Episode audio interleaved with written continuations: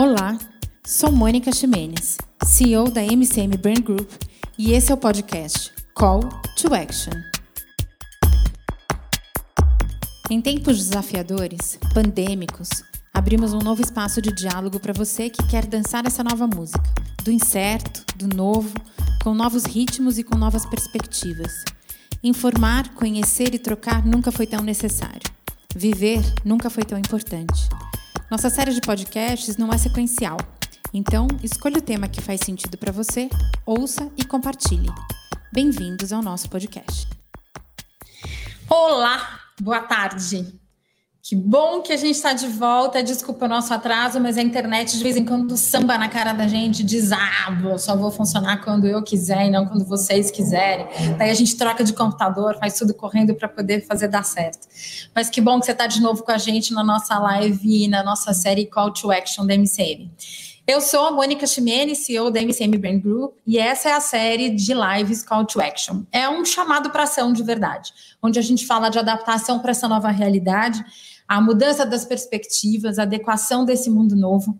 A gente ainda está falando de isolamento no Brasil e no mundo, mais no Brasil do que em outros lugares do mundo, mas nós na ICM continuamos falando e valorizando as conexões entre as pessoas e as ideias. Nas nossas lives, a gente promove o encontro entre ideias, pessoas, valorizamos o potencial das relações, independente dos espaços onde elas aconteçam e de qual lado da mesa você se encontra. Então, tem dia que a gente fala para empresários, tem dia que a gente fala para fornecedores, tem dia que a gente está preparando o mercado. Então, quais as oportunidades que você, empresário ou empreendedor, ou decisor das empresas, você está perdendo agora nesse momento das, é, do isolamento e do distanciamento que a gente está? Então, a gente está aqui como MCM num chamado coletivo para que a gente encontre, encontre possibilidades para ação. Alguns recados práticos para que você saiba como é que você pode participar com a gente dessa live. Você pode deixar suas perguntas no chat ao lado, que a gente vai respondendo de acordo com os temas conversados. E se não der para responder todo mundo, manda um e-mail para a gente mcm, mcm.mcm.br.com, para que a gente possa encaminhar para o convidado e daí ele pode responder depois com tempo para você. As lives duram em torno de 30 a 40 minutos e você pode assistir depois, no momento que você quiser, on demand. Por isso que a gente grava no YouTube, no Facebook, para que você possa assistir da maneira que você quiser e no tempo que você puder depois. A gente já está subindo as lives para os nossos podcasts, então agora as nossas lives vão sair aqui no YouTube, no Facebook e nas principais plataformas de podcast. Então elas estão sendo transformadas em áudios que vão virar podcasts para você poder ouvir depois no seu telefone, no momento que você quiser, sem imagem, mas vai estar tá lá para você poder ouvir a gente também. Nós, da MCM, promovemos encontros entre marcas e consumidores. E a gente teve que se adaptar, adaptar rapidamente a esse novo momento, que já não é mais tão novo, porque a gente já está falando de quase quatro meses. E nesse novo contexto, a gente te convida a visitar o nosso site, conhecer o nosso portfólio de experiências e saber como é que a gente consegue te ajudar. Antes a gente falava do B2B, depois a gente começou a falar do B2C, e hoje a gente está falando do human to human, relações de humanos com humanos. Nosso convidado de hoje é mais um presente que a diversidade me deu no, nesses caminhos onde eu encontro diversidade, inclusão, sustentabilidade.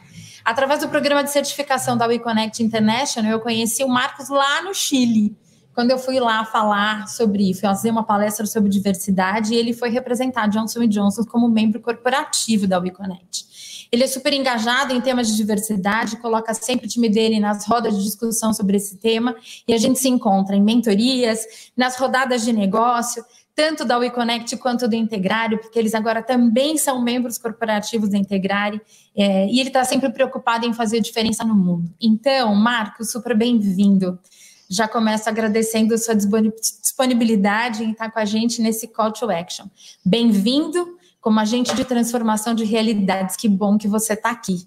É um prazer enorme poder ter esse tempo com você hoje. Boa tarde, muito obrigado. Na verdade, obrigado pelo convite. É um prazer poder dividir um pouco da, da minha experiência com vocês. E eu acho que o nosso caminho se cruzou lá no Chile, né? A gente estava tão perto aqui no Brasil, a gente foi se conhecer no Chile e provavelmente a gente vai continuar se cruzando aí, seja na Wen Connect, na Integrar e fazendo negócio juntos ou não. É, que bom que a gente pôde ter é, se conhecido lá no ano retrasado, né?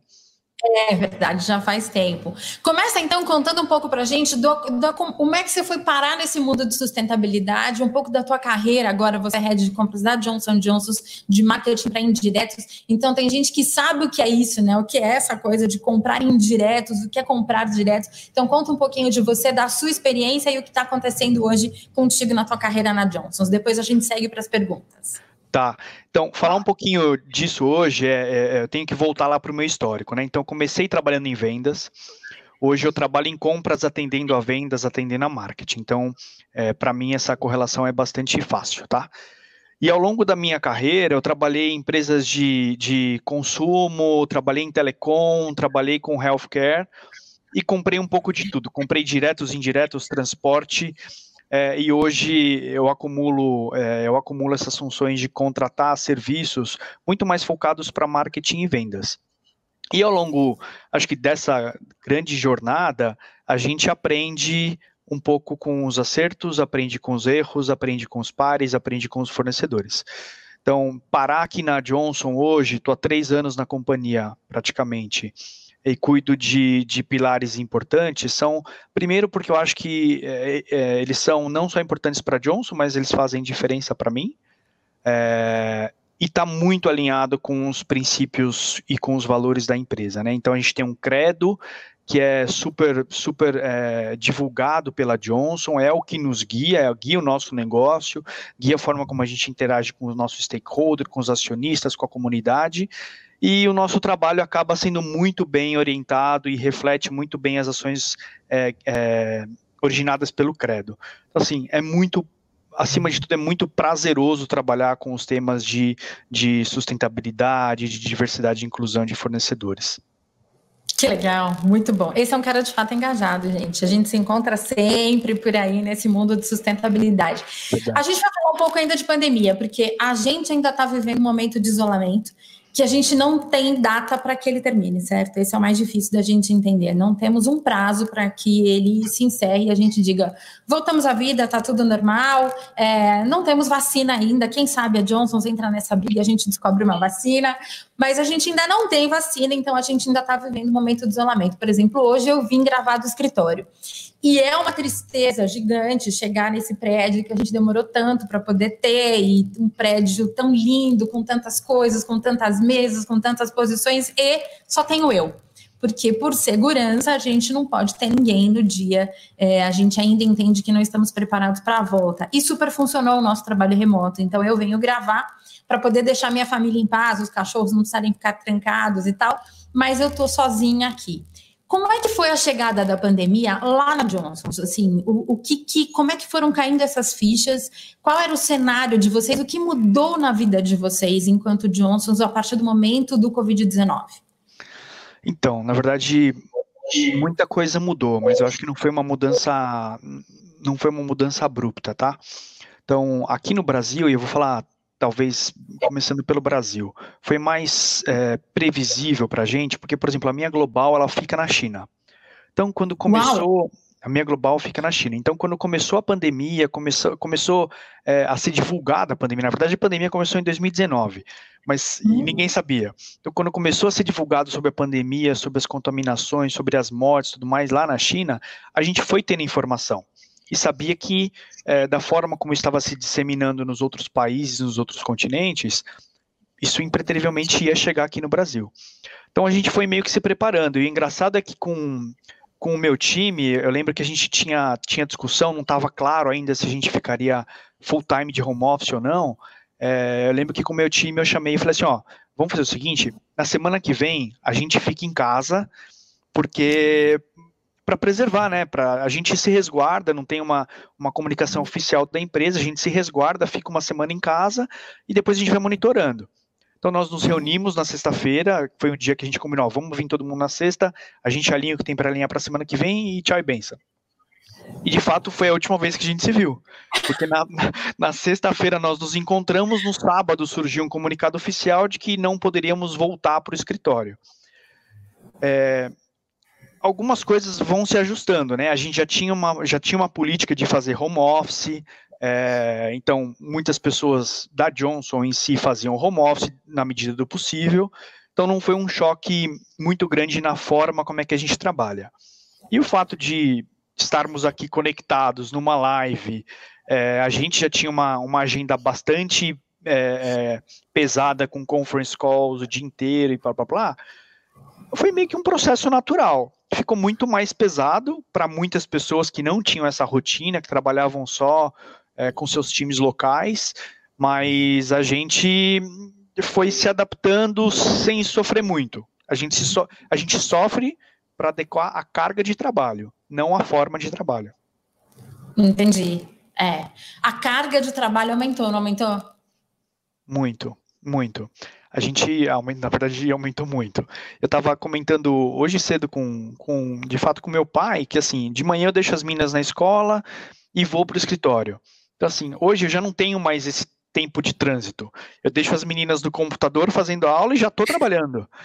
É, então a gente trabalha muito mais, a gente não tem mais os intervalos que a gente tem antes, a gente, é, né, putz, no escritório super grande, a gente para para tomar um cafezinho, a gente socializa, isso não existe mais, a gente acaba um call, você entra em outro, depois você está em outro, você está em outro, então a gente sente que o nível de estresse da população né, corporativa, e, e tenho certeza que cada um que está assistindo aí pode se identificar com isso. A gente está trabalhando muito mais. A gente está trabalhando muito mais, não é só na Johnson, é em toda a indústria.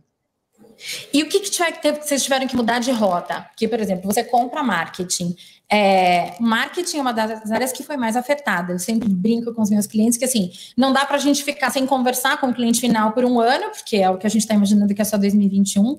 Então não dá para a gente ficar em silêncio durante um ano. A gente tem que criar estratégias da gente poder continuar se comunicando e por isso a gente está aqui nas lives, e por isso a gente está fazendo evento híbrido e tantas possibilidades e tantas coisas. Mas o que mudou na sua rotina de compra de marketing? Você teve que mudar alguma coisa? Você tinha algum lançamento para fazer? Mudou rota? O que, que mudou na sua vida como comprador de marketing? Então, na verdade, mudou bastante coisa, tá? Então, a gente tinha é, processos bastante grandes para serem implementados, né? Projetos que a gente começou no ano passado, que seriam implementados no começo do ano, a gente teve que reagendar, teve que reprogramar. É, mas acho que o mais importante, é, a gente teve que repensar a forma como é que a gente trabalha, né? Então, você falou, talvez você tivesse no teu pipeline como agência, é, pensar em eventos virtuais, em eventos híbridos, talvez isso estivesse na sua agenda no ano passado ou no ano anterior. Mas assim, você teve que mudar isso a toca de caixas, porque é ou isso ou, ou a morte. Né? Ou a morte. Então você tem que, você teve que se virar. E como indústria, Johnson, como bancos, é, como outros players, a gente teve que repensar a forma como é que a gente faz alguns serviços. Então, ao ponto em que muitos é, muitos players da indústria sofrem com alguns mercados, é, a gente também para de gastar de outras formas. Então, assim, a gente não viaja, a gente não usa, então, assim, o nosso travel global está praticamente é, abolido, é, a geração, a, a, participação de eventos físicos também está suspensa, a gente está começando também uma jornada de fazer eventos virtuais, assim como todo mundo está fazendo. Então, eu acho que é muito mais de como é que isso impacta, mas é como é que a gente se, se adapta. Como é que a gente se adapta. Então, a gente teve que pensar novas formas de trabalhar, novas, novas formas de comprar, replanejar inícios de contrato, re, replanejar atendimentos de contrato. É, muita, o nosso mercado de healthcare, né, a gente trabalha muito com, com, com médico, com paciente, com hospital, com ponto de venda. Então, como é que a gente interage com esse público agora? A gente precisou, de fato, encontrar outras formas.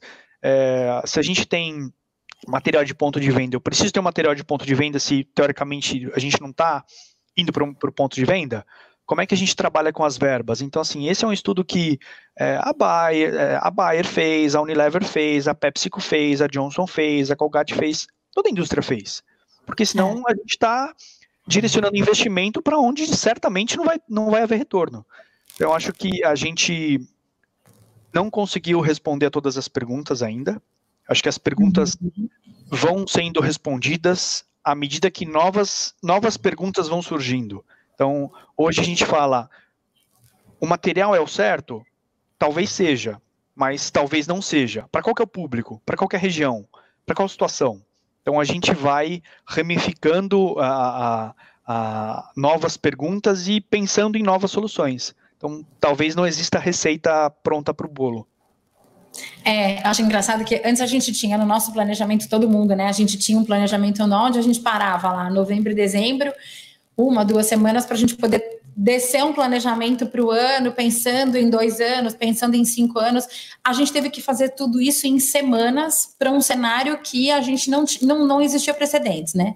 Então, assim, a gente veio 20 anos, eu, por exemplo, tenho 20 anos de história, 23 anos de empresa, é, liderando a companhia. Então, a gente vem construindo com base na história, na história do que a gente foi criando e como, como o mercado se comportava, e de como os clientes compravam, e com as necessidades de mercado. De repente, você não sabe mais o cliente, o que o cliente vai comprar, como ele vai comprar, é, qual é a estratégia que ele vai usar? Então, como é que a gente desenha? Nossa, se o cliente também não sabe. Daí a gente mudou de função. Então, a gente deixou de ser executor de eventos e passamos a nos tornar estrategistas junto com o cliente.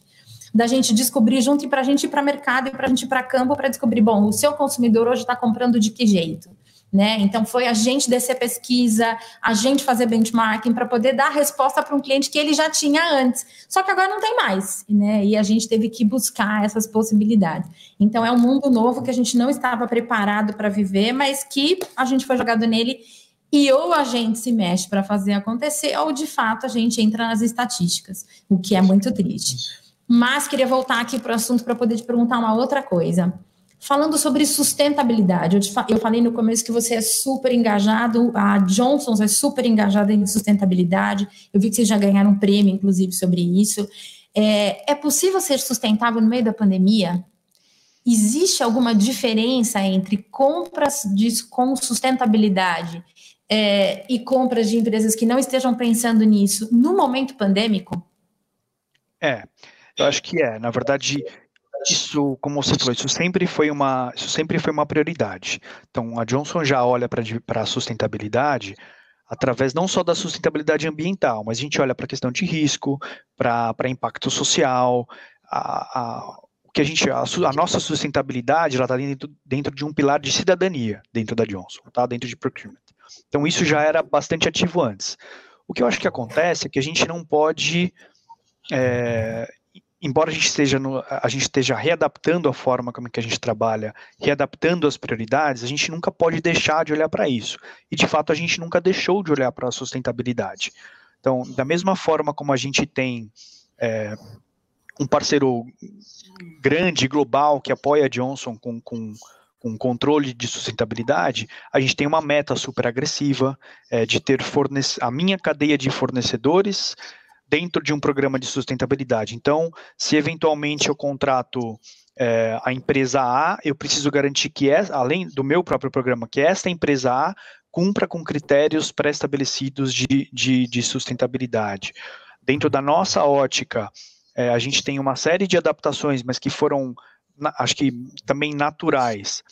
É, dentro da nossa cadeia de abastecimento. Então, como é que a gente reprograma entregas, como é que a gente otimiza o nosso, o nosso tempo de, de, de fabricação, porque a gente tem que fabricar agora num período diferente, entregar para o varejista num tempo diferente, a nossa logística é diferente, é, mas isso nunca deixou de ser uma nunca deixou de ser uma prioridade. Então, assim, continua sendo uma prioridade para a gente. De fato, a gente tem que pensar em como, em como fazer. É, no ano passado, retrasado, a gente assumiu um compromisso público de reduzir a utilização de plásticos é, nos nossos produtos. Isso continua acontecendo. É, talvez não na mesma velocidade, porque a gente tem que parar para fazer outras coisas, mas isso continua no nosso compromisso. Então, se você olhar, por exemplo, o cotonete, a, a, já, já é fato lá na, Euro, na Europa, a gente começa a fazer a utilização de cotonete sem, sem, sem a haste plástica. Ela vai ser uma haste de papel. Então, assim, isso não está isso não tá suspenso, o desenvolvimento não está suspenso. Ele está sendo testado em outra região. Ele vai acontecer aqui, no momento adequado. É, então, eu acho que a gente vai adaptando a nossa linha de produto de acordo com a característica de cada mercado e a gente vai chegar nesses objetivos globais que a gente tem de sustentabilidade. É possível sim manter isso dentro do plano. Eu não acho que a gente mudou o plano ou criou é, novos planos simplesmente por causa da pandemia, só que a gente teve que é, olhar para tudo que está acontecendo e manter foco. E manter foco. Tá. Acho que muito, muito comum, né, quando aconteceu, né, ah, vamos ficar por tempo indeterminado no escritório. Aquelas fases, né, de negação, de raiva, blá, blá, blá. Agora a gente está num, num ponto de aceitação. Estamos em casa, não vai ter o que fazer, estamos trabalhando mais, estamos resolvendo problemas que a gente nem pensava que tinha ou que poderia ter, mas os nossos compromissos básicos de sustentabilidade, de diversidade, de, de gerenciamento de risco, eles continuam ativos. Então a gente tem que encontrar um espaço na nossa agenda para fazer aquilo que tem que ser feito e coisas que eventualmente não seriam é, é, prioridades num mundo entre aspas, antigo normal. Então hoje eu posso usar o meu tempo para fazer coisas que talvez não eram prioridades, que eram burocráticas, operacionais, mas a gente não deixa de fazer o que é o pilar fundamental. Então é, a gente não mudou o que já estava planejado. Legal. É, falando especificamente sobre esse tema, vocês são hoje associados ao Integrare e, e também já eram certificados, já eram é, promotores através da WeConnect International. O que é, é Primeiro, por que, que vocês escolheram esses programas? Vocês têm outros programas para poder trabalhar diversidade na cadeia de suprimentos ou são só esses dois? E por que vocês escolheram esses? Assim, é, o que facilita, o que ser associado a programas como esse é, traz de benefícios para uma empresa como a Johnson Johnson? Tá. Então vamos lá. A, a WeConnect, na verdade, a Johnson é membro fundadora da WeConnect, lá nos Estados Unidos. Então, a gente tem um, uma posição bastante relevante no board e a gente trabalha com a WeConnect em praticamente todos os países onde a WeConnect está presente. É, então, essa é uma parceria de, de anos, tá? Então, foi natural trabalhar com a WeConnect aqui na região, que vai olhar basicamente para empresas que são lideradas por mulheres, assim como é a sua. A, a, associação com a Integrare, ela foi, acho que, parte de um processo evolutivo a gente é, olhou para outros grupos, fora mulheres, e identificamos a oportunidade da Integrar aqui no Brasil como um, como um sócio estratégico para alavancar é, os nossos negócios com esses, com esses grupos de minoria. Mas a gente olha para outros, né? A gente olha para PCD, para o público LGBT. Ele não, é um, ele não é um trabalho localizado no Brasil. Eu tenho a responsabilidade de Latam, então a gente olha isso para toda a região. A gente conversa com câmaras de comércio LGBT no México, na Colômbia. É, a gente olha para para instituições que possam validar negócios onde a gente ainda não tem um órgão certificador, então a gente tenta encontrar uma forma de fazer essa roda dessa roda girar. A gente conversa com outras instituições que trabalham com empresas lideradas por, por, mulheres, mas que não necessariamente são empresas que vão fazer certificação, mas que podem ajudar a gente a alavancar o programa. Então tá tudo super conectado. Ele não é, ele não é tão abrangente, infelizmente ainda como é nos Estados Unidos, onde a gente olha para veteranos e, e, assim pessoas que moram no Alasca e tal, que, que é muito mais amplo mas e lá eles começaram há mais de 10 anos os, os programas, uhum. então está muito, muito sólido. Então aqui a gente está construindo. Acho que o, a, a, primeira parte, que é mapear, entender com o que, que a gente trabalha, qual que é o nosso potencial, é, qual que é o potencial das, das empresas que trabalham conosco, até onde a gente pode estressar né, e levar para o próximo passo, isso a gente está fazendo.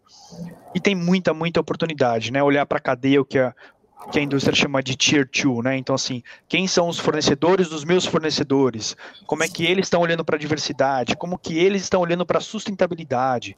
Então, tudo isso está super conectado e está no nosso pipeline. A gente tem um pipeline de, é, de pelo menos mais cinco anos quando a gente fala de cidadania. Ele é bem, bem abrangente, tá?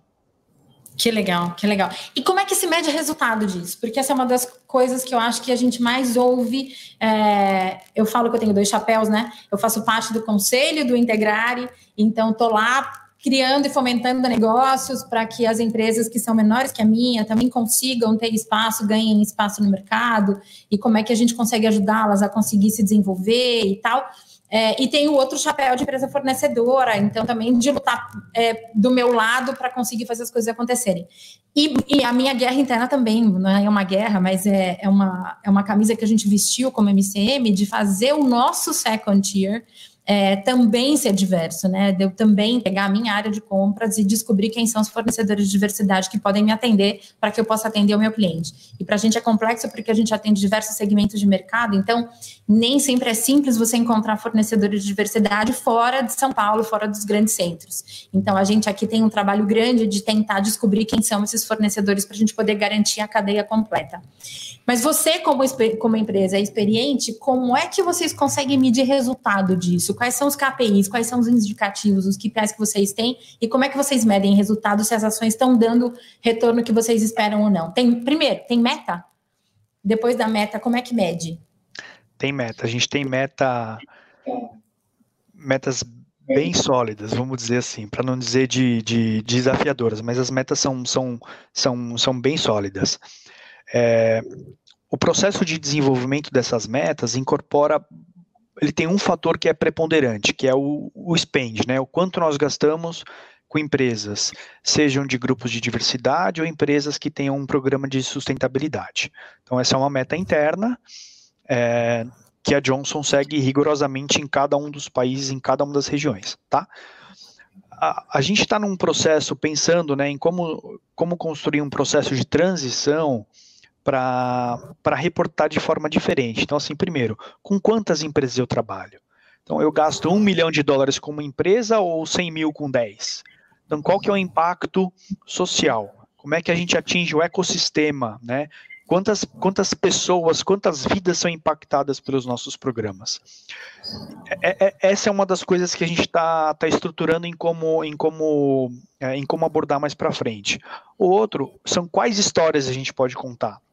Então, eu tenho uma, um, um exemplo abstrato, tá? mas eu tenho uma empresa que é, trabalha com pessoa autista, é, é, de, de, um grupo de autistas, e eles fornecem determinado tipo de serviço para Johnson. Então, assim, qual que é o impacto? Como é que a gente está fazendo inclusão dessas pessoas no mercado de trabalho? Como é que essas pessoas estão sendo incluídas na cadeia de fornecimento da Johnson? Então, a gente tenta, tenta abordar dessas outras duas formas, né? Então, não só o quanto nós gastamos com as empresas, que é o, é o talvez é a forma de tangibilizar que a gente tem hoje, mas qual que é o N, né? Qual que é a quantidade de empresas envolvidas nos programas e qual que é o impacto na sociedade que a gente gera. A gente está num processo de, de, transformação, a gente não tem todas as respostas ainda, talvez não tenha nem a métrica 100% definida e alinhada, mas a gente caminha para isso, para contar mais histórias e contar menos dinheiro, vamos chamar assim. Tá. E vocês têm alguém específico dentro da Johnson's para cuidar disso, dentro da área de procurement? Ou todo mundo tem esse chapéu de descobrir quem é o fornecedor, de capacitar esse fornecedor, de mentorar esse fornecedor e de conseguir obter resultado? Tem, na verdade, tem os dois. É, é um cenário bem, bem, bem complexo, mas a gente tem uma estrutura global que olha para a estratégia, que desenha isso, é um time bem grande, super capacitado, fica fora, é, a maioria deles fica fora do, do da América Latina, é, mas a gente tem como responsabilidade todos os líderes de categoria, seja de material direto, indireto, de logística, R&D, todos, todos os compradores, até no nível dos compradores, têm a responsabilidade de conhecer os seus fornecedores, é, de entender se pertencem a um grupo determinado ou não, de entender se eles, é, se eles trabalham em linha com os valores da Johnson, se eles têm um, um plano de sustentabilidade, de impacto social. Todos os compradores da Johnson e cada um dos, literalmente cada um dos compradores da Johnson veste esse chapéu de, de conhecer muito bem a sua base e é, fazer com que eles estejam mais em linha possível com os nossos, com os nossos objetivos corporativos dentro de cidadania. Mas sim, é um, é um, é programa super bem estruturado, é, é um time novo que foi, que foi montado, acho que no ano passado, lá fora, é, que faz a mensagem chegar de forma super clara para as regiões. Legal. É, vocês fazem benchmark? Vocês, é, aqui no Brasil, eu vou falar especificamente do Brasil, vocês conseguem a, analisar as outras empresas para saber o que está sendo feito? E como é que vocês influenciam? Se vocês fazem, como é que vocês influenciam para que essa mensagem é, da compra de diversidade consiga chegar a outros lugares? Hum, a resposta é não. Nós não fazemos um, um benchmarking de forma oficial, né? O que a gente consegue capturar, eu acho que ele é mais um aprendizado e troca de experiências que a gente tem com vocês, fornecedores, e que a gente tem com os parceiros de WeConnect, de Integrare e outros que a gente conversa ao longo do caminho, tá? A gente não tem no Brasil um processo formal de benchmark, mas a troca que a gente tem com, com os membros corporativos, ela é super valiosa, super, super valiosa. Então a gente aprende, troca muita ideia, é, é, entende quais são as dificuldades dos, de cada um dos players. É, muitos, muitos dos membros trabalham com a mesma linha de, de, de pensamento, né, com relação a como suportar meio de pagamento, a, a, como desenvolver, quais áreas a gente precisa desenvolver mais. Então a gente troca muita informação, a gente tenta se ajudar, respeitando os, os limites de compliance e de, e de confidencialidade de cada uma das empresas, mas a gente tenta trocar o máximo de informações. Mas ele não é um benchmarking, ele acontece dentro desses fóruns, onde a gente, a gente participa como membro corporativo. No caso do Brasil, é, eu sou presidente do conselho dos membros da WeConnect. Então, ajuda para que a gente tenha é, uma discussão e possa balizar, explorar um pouco, né, falar sobre a base de fornecedores, como é que a gente pode estimular, quais são programas de mentoria que podem existir, como é que a gente pode aprender com um com o outro. Acho que a palavra-chave é o aprendizado, como a gente troca, troca informações e aprende. A gente ouve, eu acho que é um mito real ou não real, não sei nem dizer se é mito ou se não é, mas o que a gente ouve sempre das grandes corporações é que é muito difícil encontrar um fornecedor de diversidade capacitado para poder atender uma multinacional. É, acho que na WeConnect menos, porque a gente tem mulheres, graças a Deus, parrudas, bem fortes e lá super potentes, trabalhando muito, entregando bons resultados, mas no Integrado a gente tem sempre essa coisa de ah, mas o fornecedor não me atende. Quais são as reais dificuldades para você contratar um fornecedor de diversidade hoje? Então, na verdade, eu acho que é difícil. Eu acho que a também a oferta a oferta ela é, ela é, ela é limitada, né? Então, se eu, se eu for falar do, do grupo de fornecedores da, da Integrare, né? Então, eu vou, eu vou falar minorias étnicas, tá? Então, assim, a gente sabe que a característica do nosso país, socioeconômica, política, ela é discriminatória. Ela, ela, ela, ela é e foi por décadas. Uhum. Então, fazer com que é, é, empresários negros é, ou indígenas in, liderem uma empresa que possam me oferecer um serviço que eu contrato é, é, de forma corporativa, institucional, o ideal é que fosse igual, que eu pudesse encontrar de olhos fechados e, e pegar pelo capability, pelo que o fornecedor me oferece.